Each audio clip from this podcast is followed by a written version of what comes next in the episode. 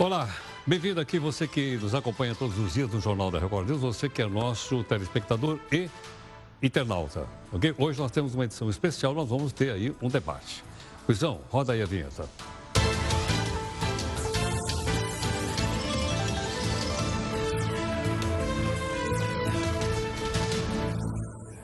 Olha, a ministra da Mulher e da Família e dos Direitos Humanos, a ministra Amalis Alves, lançou nesta segunda uma campanha de prevenção à gravidez precoce. Tá? Bom, primeira coisa, vou mostrar para você o vídeo da campanha do governo.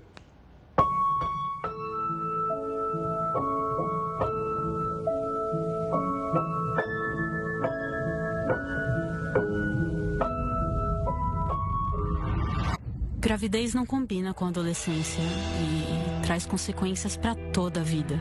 Informe-se, reflita. Converse com sua família, planeje seu futuro e procure orientações em uma unidade de saúde. Adolescência primeiro, gravidez depois. Bom, mais um detalhe. Uma das abordagens da campanha feita pela ministra é a abstinência sexual com método para a prevenção da gravidez precoce.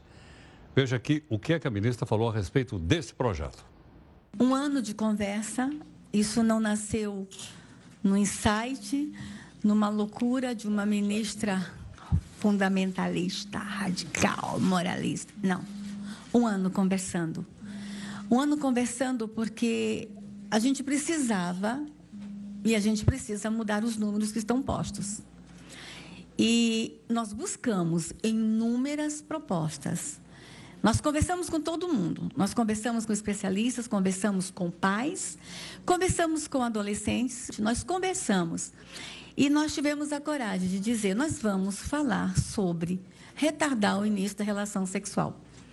Com, trazendo para todo o bojo de métodos preventivos que já existe, também o reflita, pense duas vezes. Porque o Congresso Nacional disse agora, o ano passado, que é proibido casar com menos de 16 anos no Brasil.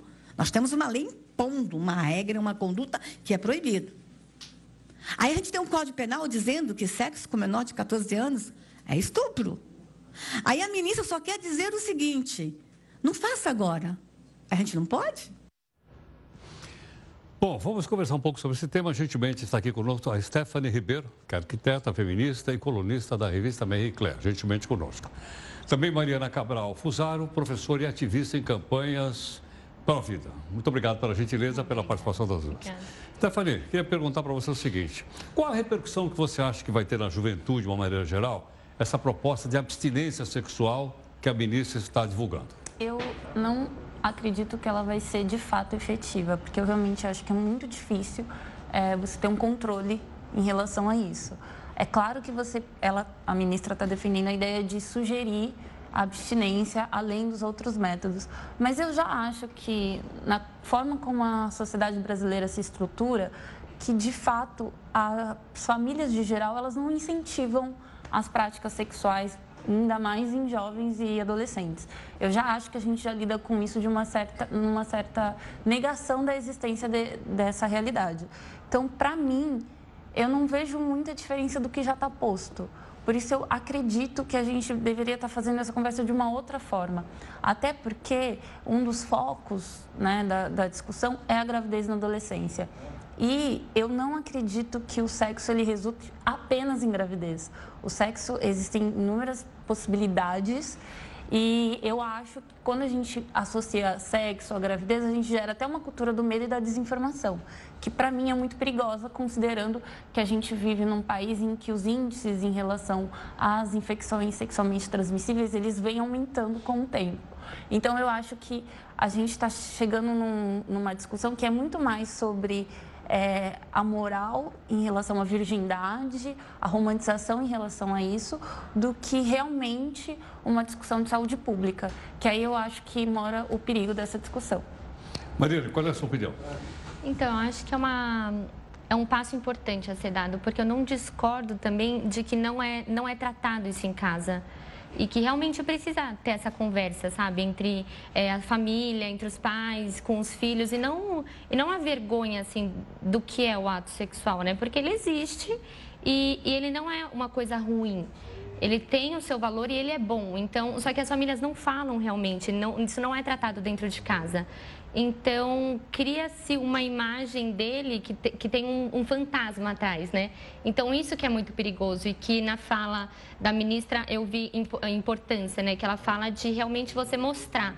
Então, você trazer isso para a discussão e você trazer a família junto com, com a discussão, né? Então, você pegar todo mundo, desde o adolescente, a família que está com ele, e isso o governo e e ajudando nesse meio de campo, né? Mas eu acho que é importante sim que tenha essa conversa em casa com a família, que não fique uma coisa, esse, esse isso daí, ai, não, a relação sexual, ela tem um, um, fantasma atrás, não, você não pode conversar sobre isso, isso daí não pode ser dito. Não, a, o adolescente, ele está numa fase que ele começa a ter essas questões, ele começa a trazer essas dúvidas, mas assim, afinal de contas, o que é isso, né? É, como que eu posso falar disso com alguém? Que, como eu posso trazer esse tema à tona? Então, se tiver um, uma, uma ajuda, se tiver alguém que consiga estruturar essa conversa, que consiga passar segurança para os pais, então, olha, como você pode falar com o seu filho, que às vezes realmente é uma falta de, de coragem da família mesmo, de trazer, falar, mas como que eu vou puxar esse assunto com meu filho, sabe? Nossa, mas já falar disso com, uma, com um jovem de 15, 16, 17 anos. Então, é um momento que ele tem essa dúvida, é um momento que isso precisa ser tratado. Então, trazer a família junto acho que é muito importante. Agora, Stephanie, a nossa sociedade não está muito erotizada e, logicamente, os jovens mais cedo chegam mais perto do sexo do que, por exemplo, em gerações anteriores, como a minha e de outros? Então, eu acho que sim não, né? Sim, Na não. verdade, eu acho que, de uma forma geral, a nossa sociedade incentiva muito mais meninos a começar uma vida sexual a gente tem meninos. Meninos. Ah. É, eu acho que tem uma cultura muito erotizante nesse sentido de ah, até é, nas falas mesmo, de tipo, você está fazendo isso, como que faz, mostra seu pau. Todas essas discussões que rolam até no meio da família, mas nunca no sentido de informação, mas no sentido de reforço da masculinidade, né? Então, acho que sim, em relação a meninos, tem muito a ideia de incentivo a meninos a começar a sua vida sexual. Para meninas, tem um incentivo de é, é, você tem que se proteger, né? Você tem que é, se fechar.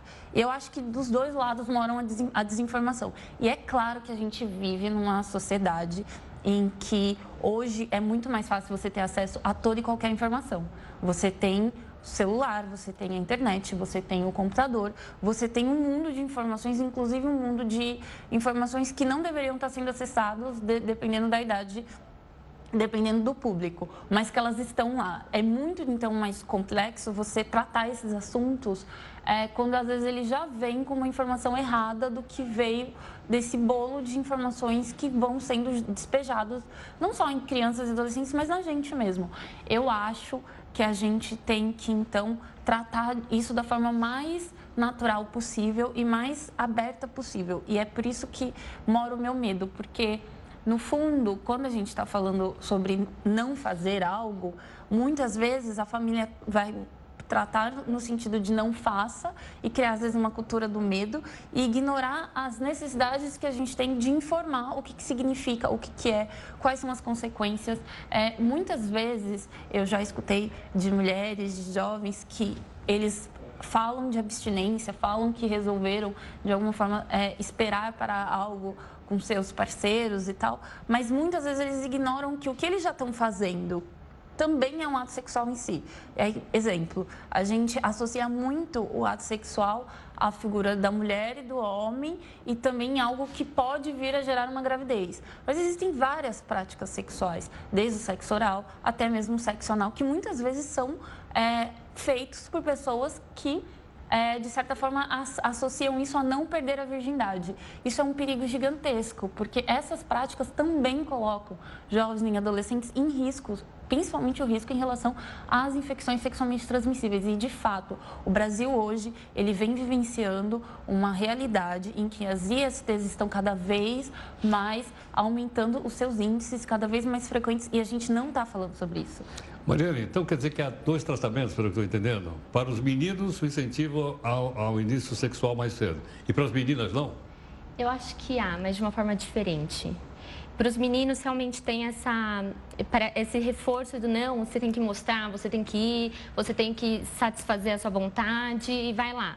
E para as meninas é mais pela maneira de se portar, então também tanto faz, sabe? Usa a roupa que você quiser, é, faz como você quiser, se você quiser você vai, se você não quiser você não vai, mas como ela fez essa escolha, entendeu? Isso, esse é meu ponto. Para a pessoa ser livre, conseguir usar da liberdade dela, ela precisa conhecer tudo. Então, ela precisa se informar realmente de todas as realidades.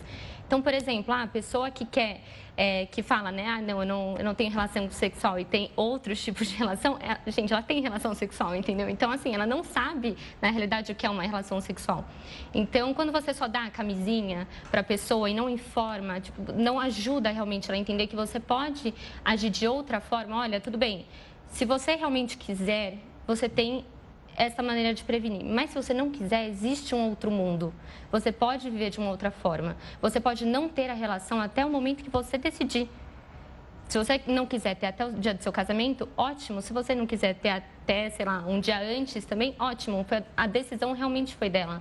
Agora, enquanto ela não puder decidir por ela, for dado assim, olha, faça assim porque todo mundo faz e tudo bem, aí ela não está decidindo decidiram por ela, entendeu? Seja pelo uso da camisinha, porque, ah, não, vai, é mais fácil, já que você vai fazer um dia mesmo, já toma aqui e pronto. E ela não está sabendo o que mais tem além disso. E eu acho que as meninas, elas também têm uma pressão grande. Às vezes, pode nem ser da, da própria família, como é mais para os homens, né? De vez em quando, dependendo da fala do, do tio, do pai, não sei, de um, de um primo, porque quando tem muitos, muitos primos envolvidos, às vezes esses assuntos aparecem mas, mas mesmo de grupo de amiga. Então, aí uma começou a ter relação, a outra também, ai, mas você não é, aí a menina é ridicularizada, então ela se sente pressionada a fazer alguma coisa porque todo mundo já fez, ela é a única que não. Então, acho que tem, tem um, um entorno assim que, que vai puxando para você fazer o que está todo mundo fazendo e não para você fazer o que você está confortável. Agora, Stephanie, todo ano o governo lança uma campanha no mês de fevereiro. Por causa do carnaval, inclusive. Sim. Por exemplo, distribuição de preservativo é coisa que vem de longe. Vamos lá. Já deu polêmica no passado. Mas eu acho que a novidade desse ano é exatamente essa, abstinência sexual. Eu não vi isso antes em outras campanhas. É uma novidade isso? que é? É o lado moral da questão? Eu acho que tem um lado moral muito forte, sim. Acho que, de novo, é, tanto o dar camisinha, ele não é efetivo se você não tem uma discussão sobre isso, mas eu também acho que as discussões elas estão sendo é, invisibilizadas e impossibilitadas, né? Quando a gente trata toda e qualquer discussão de sexualidade hoje como ideologia. E não, a gente precisa discutir com jovens, com crianças e com adolescentes, principalmente a noção de consentimento. Quando a gente está falando de escolhas, e aí eu concordo, sim, a gente precisa ser livre. Para ser livre, a gente precisa saber quais as escolhas que a gente pode fazer. No Brasil, a gente tem um problema muito sério sobre a noção de consentimento. Quando ela fala sobre, a ministra fala sobre a questão é, da gravidez na adolescência e também, de novo, ela traz a questão do, do estupro de vulnerável, ela traz o, a impossibilidade de casar com menores de 16 anos. A gente vive num país que é o quarto no mundo em casamento de, com, em relação a menores de idade. A gente tem um problema muito sério, que é um problema que ele envolve questões de gênero, ele envolve as questões culturais do país, ele envolve a sociedade como um todo. E aí eu entendo que pode ser uma novidade, no sentido de ser uma política trazida pelo governo federal, mas, no fundo. Quando ele... você quer dizer por um governo conservador? É, não, eu digo que ele pode ser uma novidade no sentido de ter sido trazido por esse governo, não quer dizer que ele não existia na nossa sociedade. Porque eu realmente acho que, de uma forma em geral, a sociedade brasileira é uma sociedade conservadora. Por várias questões.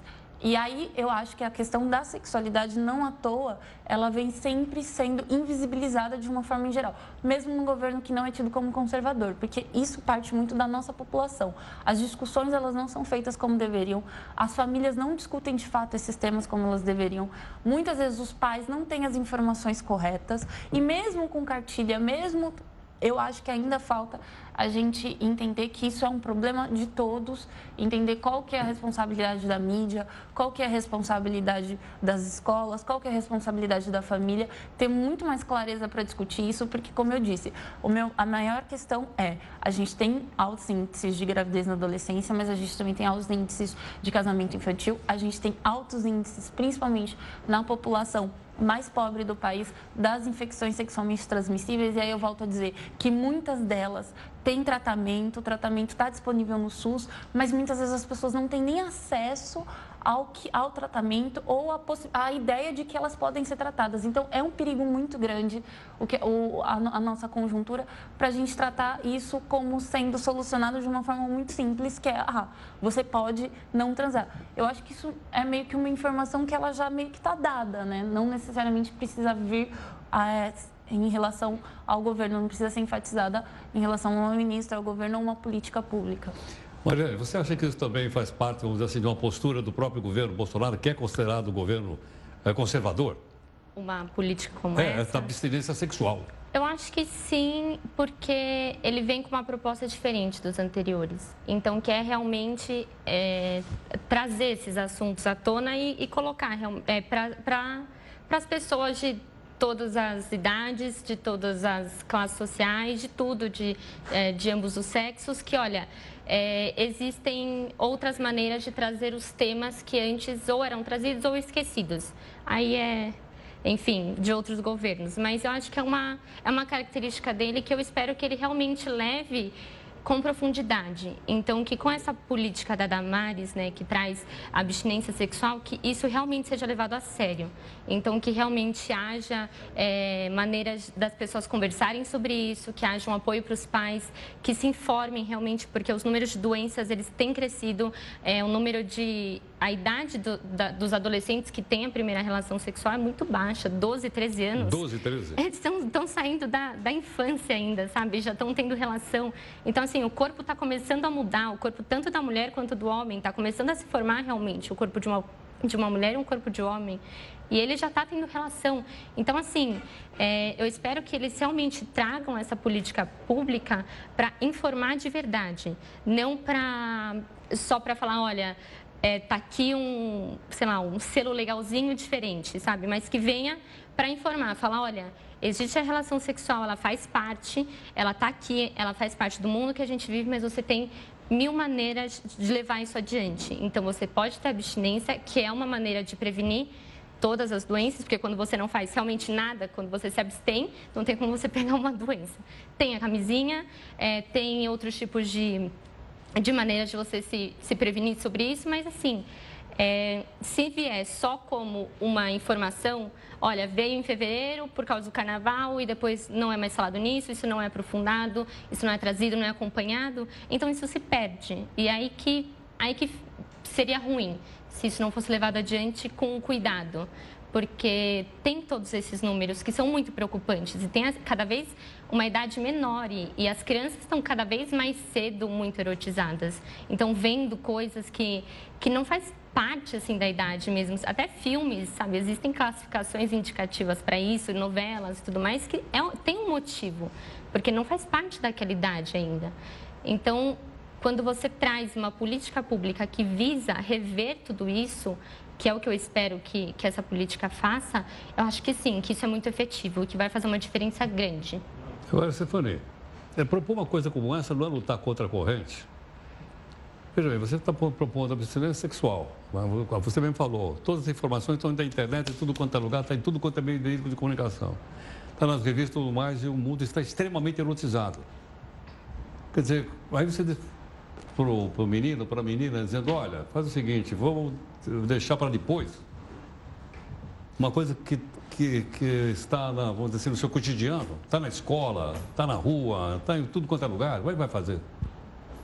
Eu, eu, acho que é exatamente isso. É uma coisa que ela já está tão natural e ela já está tão acessível, até porque a gente tem que fazer inúmeras discussões sobre isso. A gente tem que falar, tá, gente, erotização de crianças, a gente tem que falar da cultura da, da, da, pedofilia que existe nesse país. A gente tem que falar sobre como a pornografia, ela também reforça um padrão de feminino onde as mulheres são subjugadas. Tem várias questões que estão nesse meio e que não são só questões do Brasil, são questões do mundo, porque de fato, hoje a gente vive numa cultura cultura totalmente globalizada. A gente tem acesso a inúmeras informações. Quer dizer, em alguns países há uma resistência maior, né? Eu acho Pegar que... países islâmicos, por exemplo, a maior parte deles... É, mas eu acho que países mais que a gente diz mais desenvolvidos, países em que... Por isso, eu acho que envolve a, a religião, de certa forma, e a própria moral, né? Eu acho. É, eu acho que esse é o ponto. Países que, que a gente diz que são mais desenvolvidos, na verdade, a diferença deles para o Brasil é que a discussão, ela é uma discussão ampla. Ela é considerada um problema de saúde, uma questão de saúde pública, ela é considerada uma questão da sociedade e ela tem que ser uma discussão aberta. E aí entra a questão. Jovens, adolescentes, eles já estão sendo bombardeados com essas informações. A questão é, o que tipo de informação está sendo dada para eles. É uma informação de fato ou é só um monte Agora, desculpa, de coisas... É uma informação ou é um convencimento? Eu, de informação não... já tem, pô. Eu não informação sei se é tem tudo quanto é Eu lugar. não sei se é um convencimento. Não? Eu acho que é uma informação de faça isso, de deseje isso, queira isso. Mas são informações que elas são pinceladas, elas não são aprofundadas. A questão da discussão sexual no Brasil, ela precisa ser aprofundada. Até mesmo porque, de fato, eu não fazer nada pode ser que eu não pegue uma IST. Isso se eu já não tenho, porque isso é passado é, de mãe para filho. Então, essas questões, elas precisam vir à tona, porque a gente está vivendo num país em que doenças que já tinham sido superadas, tipo sífilis, elas estão vindo à tona e cada vez mais e cada ano mais casos e mais casos e mais casos. E por quê? Porque as pessoas, elas não têm a informação correta. Em relação ao próprio HIV, AIDS, as pessoas, elas falam, ah, não, nos anos 90 a gente viveu uma cultura do medo do HIV, por isso que é, agora que já não existe mais essa cultura do medo, a, a gente está é, tá vendo mais casos. Na verdade, não é a cultura do medo, é a cultura da desinformação. Existe realmente a possibilidade de eu digitar e falar o que, que é, como transmitir. Mas não é todo mundo que vai ter essa, essa, essa indagação, não é todo mundo que vai ter esse acesso. E aí, de novo, a gente acha, para um público que está querendo ou não, acessando várias coisas. Até mesmo eu tive essas discussões na escola, eu tive essas discussões com a minha mãe. Para mim foi muito mais fácil fazer determinadas escolhas e me colocar, inclusive, enquanto mulher nessa sociedade. Mas não é todo mundo que tem esses acessos, não é todo mundo que tem essas possibilidades de uma discussão aberta na família. Por isso a gente precisa entender que a questão é discutir educação sexual. Mas, de novo, a gente está falando de abstinência e, na verdade, eu não acho que está indo contra a corrente, porque, querendo ou não, é, a gente está propondo muito mais uma lógica moral em relação à virgindade, a coisa da virgindade sendo romantizada e exaltada, que no fundo, para mim, a virgindade não deixa de ser uma construção social. É, existe a, a, o que a gente pode dizer que é biológico do que ser virgem, não significa muita coisa, considerando que existem outras possibilidades sexuais, inclusive o que, que é a virgindade para um casal de mulheres lésbicas, né? Que então, acho que a gente tem que fazer essas discussões, porque a virgindade não deixa de ser uma construção social. E, querendo ou não, eu vejo o governo muito mais nessa vontade de romantizar e endeusar uma coisa que eu acho que a gente já deveria estar discutindo muito mais à frente do que realmente preocupado com a questão de saúde pública. Mariana. Então, eu acho que tem uma linha um pouco tênue. Assim, eu não acho que que o governo está preocupado, está romantizando a virgindade, até porque atualmente essa romantização já não existe. Então, você, inclusive, é, é motivo de piada para as pessoas se você chega na faculdade e não teve relação sexual ainda. Então, você vive em um ambiente que, que isso já não é mais romantizado. Então, você resgatar como sendo uma opção, não é você romantizar, você lembrar que existe isso, que você pode viver de uma outra forma. E, e quando você traz isso para a discussão, né? Então, ah, tudo bem, ah, pode ser que ah, alguns países mais desenvolvidos sejam mais à frente, tudo mais, mas essa é a realidade do Brasil agora. Então, a gente está tentando, como você falou, ah, não é ir para é, lutar contra a corrente. Eu acho que não, até porque quando você traz informação sobre uma possibilidade, seja ela qual for, é, você pode estar tá querendo parar uma corrente que você vê como ruim. Então, tudo bem, olha, crianças de 12 anos, 13 anos estão tendo relação sexual, é, pegando doença, cada vez o um número maior de doenças estão aparecendo, cada vez mais jovens, mais crianças têm que tomar remédio e se informar sobre isso. Então, não é uma coisa que, por exemplo, eu quero que faça parte para a vida dessas crianças. Eu quero que elas cresçam pensando em outras coisas, tendo uma outra vida. Então, por que não tentar parar em algum momento, falar, chamar atenção para aquilo? Seja ele propondo essa, dando essa proposta que a ministra está tá dando ou alguma outra que venha para falar, olha, vamos olhar para cá agora, sabe? Vamos direcionar o olho para cá, vamos olhar isso, vamos tentar dar um jeito aqui, eh, retornar, colocar em um caminho um pouco melhor agora de novo. Então, eu acho que é, que é tentar trazer de novo para a discussão uma possibilidade de vida que não leve a chacota. Em nenhum momento da campanha, por exemplo, do vídeo, eu vi uma romantização de, da, da virgindade, uma romantização de quem é, escolhe ser virgem e, e, realmente não tem relação sexual e se abstém disso até o dia que quiser. Então, em nenhum momento da campanha isso é colocado como não tem alguém ganhando um prêmio por isso, alguém ganhando um carro, um abraço, seja lá o que for. Então, só traz como realmente uma opção que você tem para sua vida. Ok. Bom, queria agradecer a gentileza, Stefania. Muito obrigado. Mariana, muito obrigado também. Muito obrigada. Muito obrigado pela gentileza, muito grato. Obrigada. Muito obrigado. Bom, está aí uma forma, então, bastante aberta. Né? Põe para mim, por favor, só os créditos para eu poder agradecer o pessoal. Vamos lá. Uh, conversando então a campanha que foi uh, agora há pouquinho divulgada aqui, você viu aqui para gente. Por isso nós trouxemos aqui a Stephanie Ribeiro, arquiteta, feminista e colunista da revista Marie Claire. E Mariana Cabral Fusaro, professora e ativista em campanhas pró-vida. E queria já agradecer então a gentileza da presença suas, ok? Como o jornal está em multiplataformas, vamos então para a nossa primeira live aqui dentro do jornal.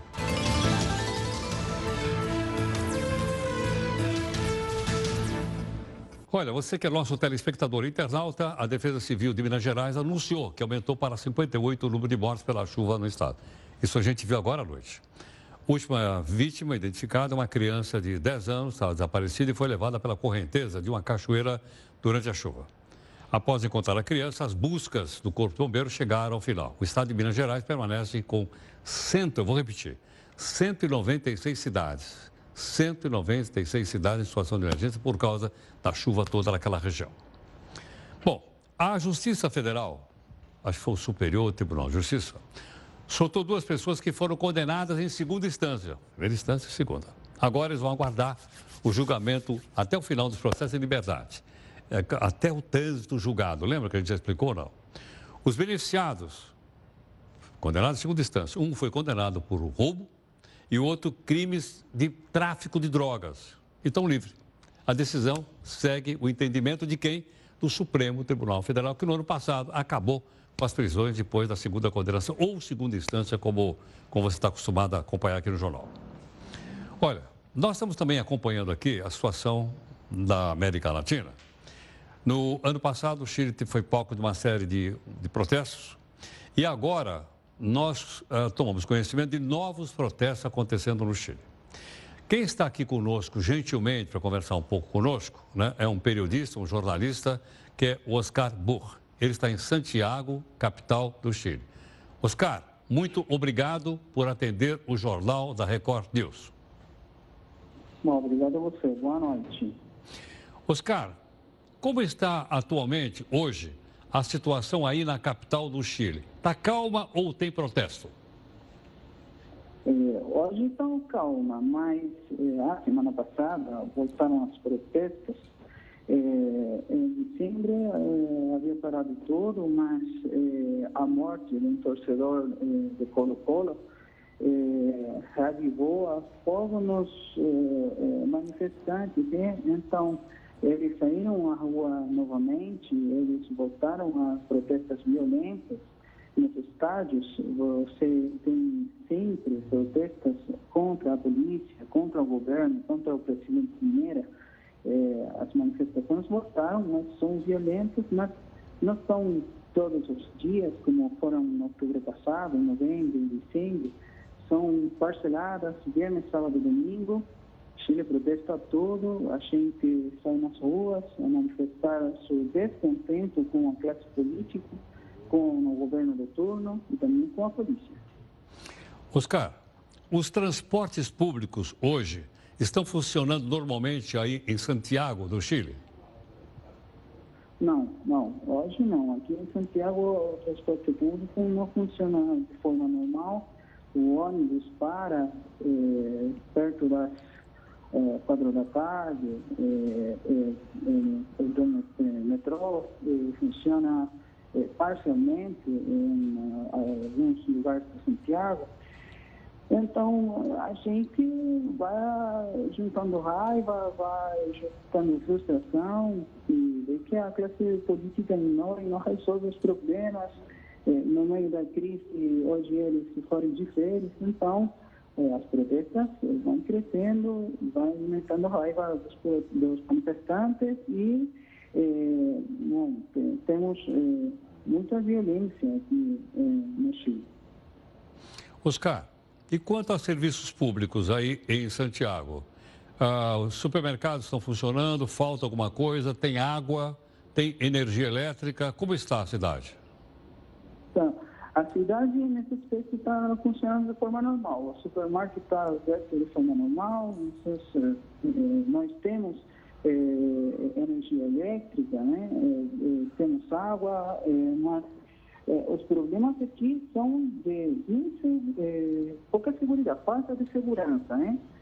aqui temos uma polarização dos setores políticos. Então, por um lado, temos violência máxima dos manifestantes, por outro lado, temos brutalidade policial.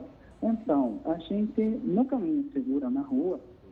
É, então, a gente aqui sente muito medo. Quem deve cuidar de você pode te matar também. Então, a situação está voltando crítica, está mudando a crise.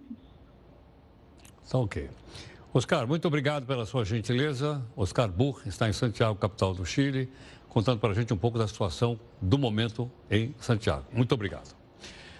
Olha, de acordo com uma pesquisa realizada pelo SPC, 48% dos consumidores brasileiros não controlam o próprio orçamento. 48 quer dizer o seguinte: cada dois brasileiros, um não controla o orçamento. Eu pergunto para você o seguinte: você está na parte que controla o orçamento ou na parte que não controla? Está dividido, meio a meio. Motivos: Motivo: quase metade da população não dá importância ao controle de gastos. Quer dar uma olhadinha aqui comigo? Veja aqui no nosso telão para você ter uma ideia do que acontece. Olha, é o seguinte: uh, 33% apenas planejam o mês com antecedência. Quanto eu tenho no bolso, quanto eu posso gastar. Só 33%. O resto vai de valsa. 27% só faz cálculo depois que o mês fechou. Quer dizer, primeiro eu gasto, acabo o mês, depois eu vou saber se eu estou com dinheiro no banco, se eu não estou, etc, etc. 27%, olha, é muito alto. 16% não são disciplinados. Ou seja, vai comprando, comprando, comprando, olha lá. E muitas vezes vai por impulso. Ah, não pode passar na frente de uma vitrine que o cara já sai comprando. O problema é saber se tem grana para pagar depois. 16% não tem rendimento fixo ou não sabe quanto ganha por mês. Não, olha só. 16% não sabe quanto. Qual é quanto você ganha por mês? Não sei. Mas não sabe, como não sabe? Não sei. Agora, se o cara não sabe quanto ele ganha por mês, como é que ele pode saber quanto ele pode gastar? É ou não é? 16% da nossa população. Por isso, é aquela questão que a gente já levantou aqui no jornal, já até trouxemos pessoas, nós precisamos de mais educação financeira nas escolas. Para a pessoa saber gerir o quanto ela, ela ganha e, logicamente, ter uma vida mais equilibrada economicamente. Em todo caso, né, seria mais uma coisa para a gente aprender na escola. Tudo bem? Vamos aqui à nossa segunda live, você que é nosso telespectador e internauta.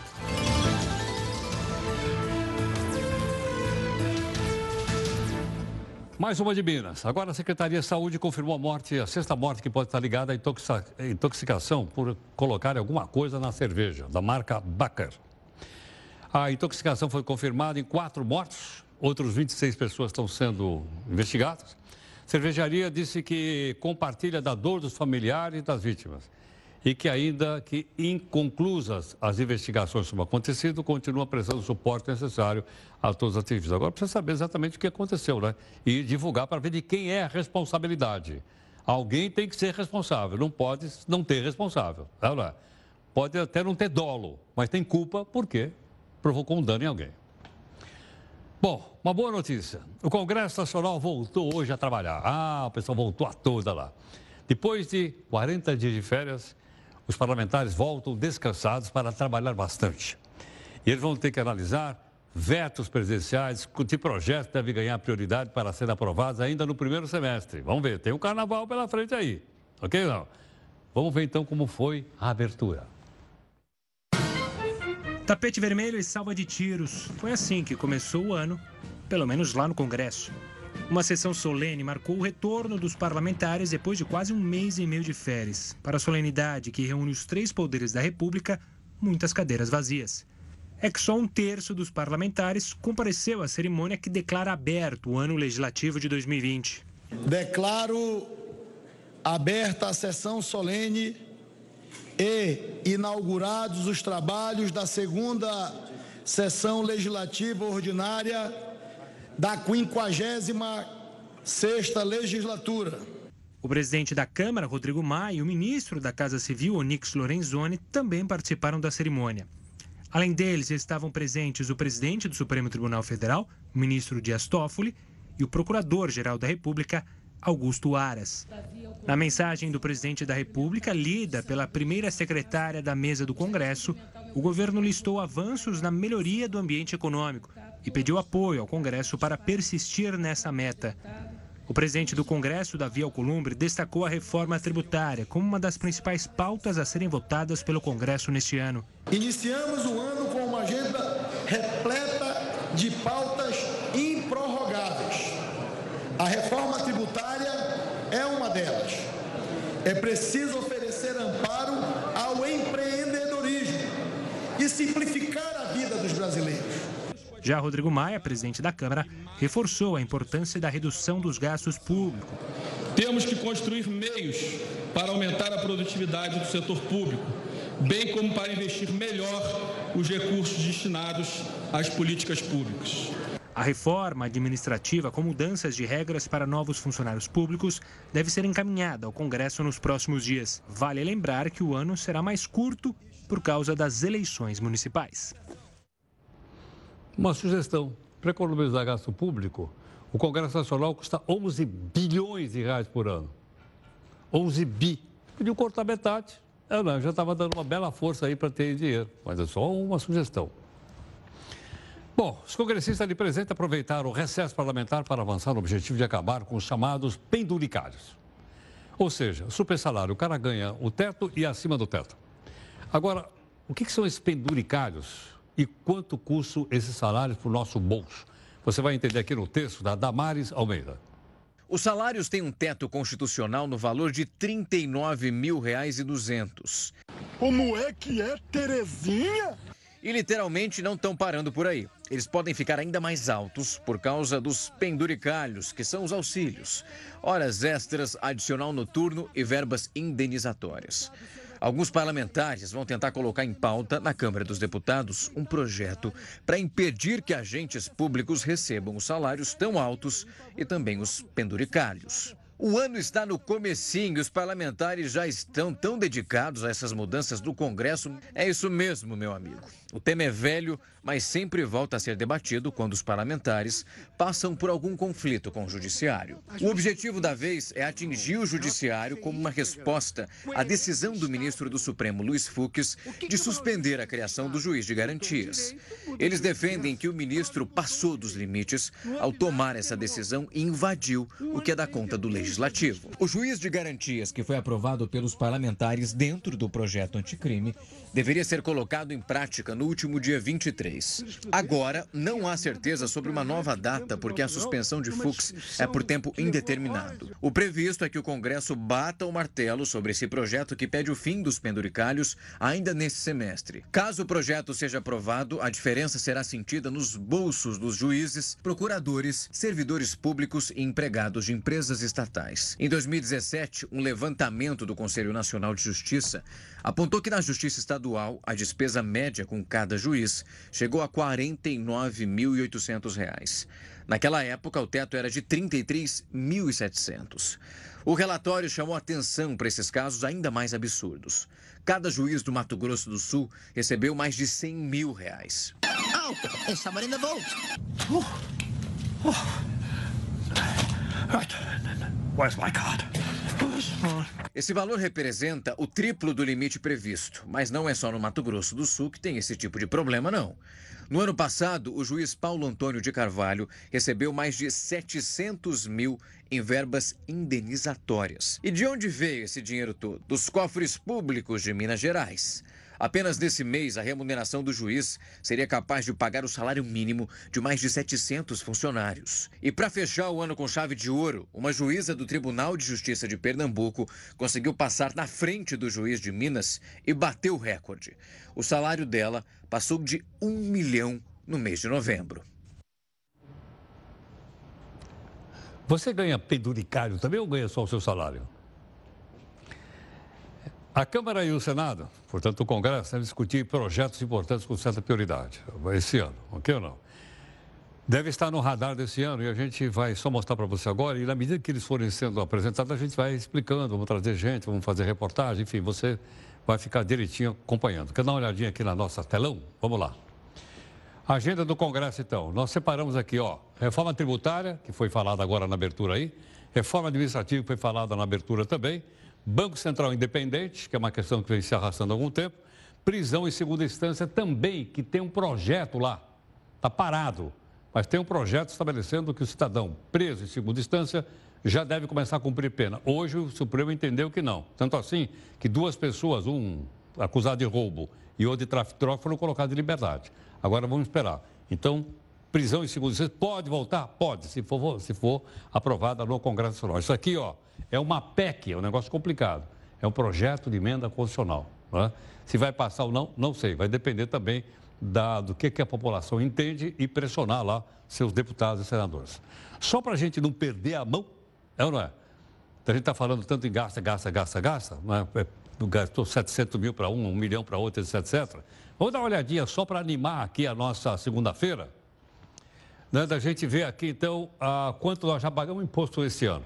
Já pagamos 288 bilhões e meio de reais esse ano desde o dia primeiro. Ó. Nós estamos então aqui com um mês e pouquinho, não, não é? 31, 33 dias nós pagamos já 288 bilhões de reais. E isso vai virando ao longo do tempo e a gente vai mostrando para vocês sempre. Amanhã é o Dia Mundial do Câncer. A Associação Brasileira de Linfoma e Leucemia lançou uma campanha em apoio à luta contra a doença. Basta usar um lenço, tirar uma foto e postar nas redes sociais com a hashtag Vá de lenço, olha ela aí, Dia Mundial do Câncer, ok ou não? É um gesto simples, mas pode significar muito de solidariedade e de apoio, então, às pessoas que têm uma doença grave e que, felizmente, cada vez mais a medicina tem conseguido uh, curar as pessoas. Ok? Fica aí, então, nossa, nossa sugestão. Bom, vamos então para a nossa live, mais uma live. Você que é o nosso telespectador internauta, está comentando aqui a respeito das mansões. E você comenta aqui, e o que vale aqui é a sua opinião, não a minha. Vamos lá.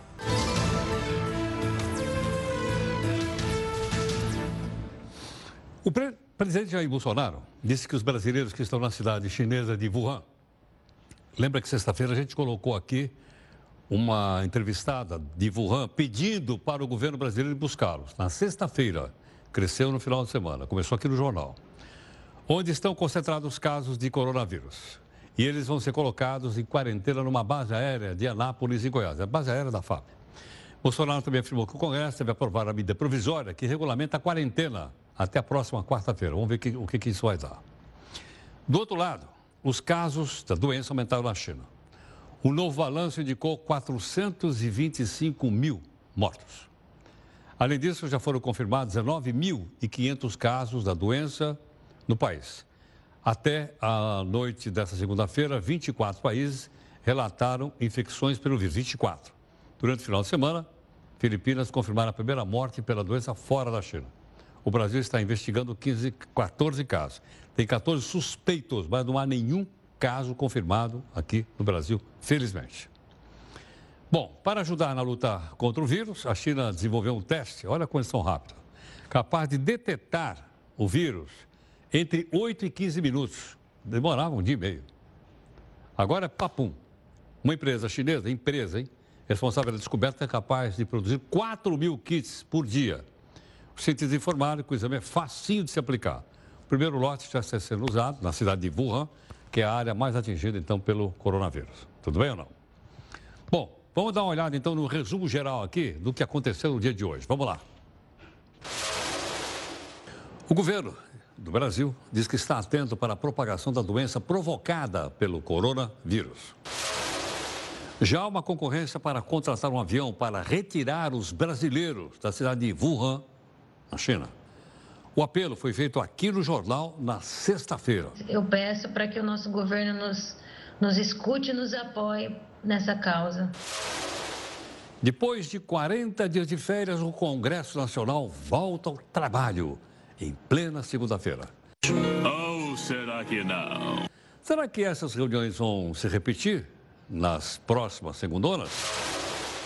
A Caracolândia aqui em São Paulo fatura mais de 9 milhões de reais com o tráfico de drogas por mês. E aquele tal projeto Redenção parou? Parou por quê? Atualmente são 1.700 frequentadores da área. Protestos violentos com mortes tomam conta novamente das principais cidades do Chile. A justiça manda soltar condenados em segunda instância por tráfico e roubo. É uma determinação do Supremo Tribunal Federal. A gaveta do Jornal da Record News. Será que os funcionários da Assembleia Legislativa de São Paulo devolveram aquele plus a mais de R$ 1.500 que receberam de gratificação no final do ano? O Supremo vai convocar audiências públicas sobre o juiz de garantias antes de decidir pela sua legalidade. Veja aí a nossa imagem do dia. É a competência na construção de um hospital para atender doentes do coronavírus. Levou apenas 11 dias e está funcionando para mil pacientes. Lá, o teste para detectar a doença leva 15 minutos.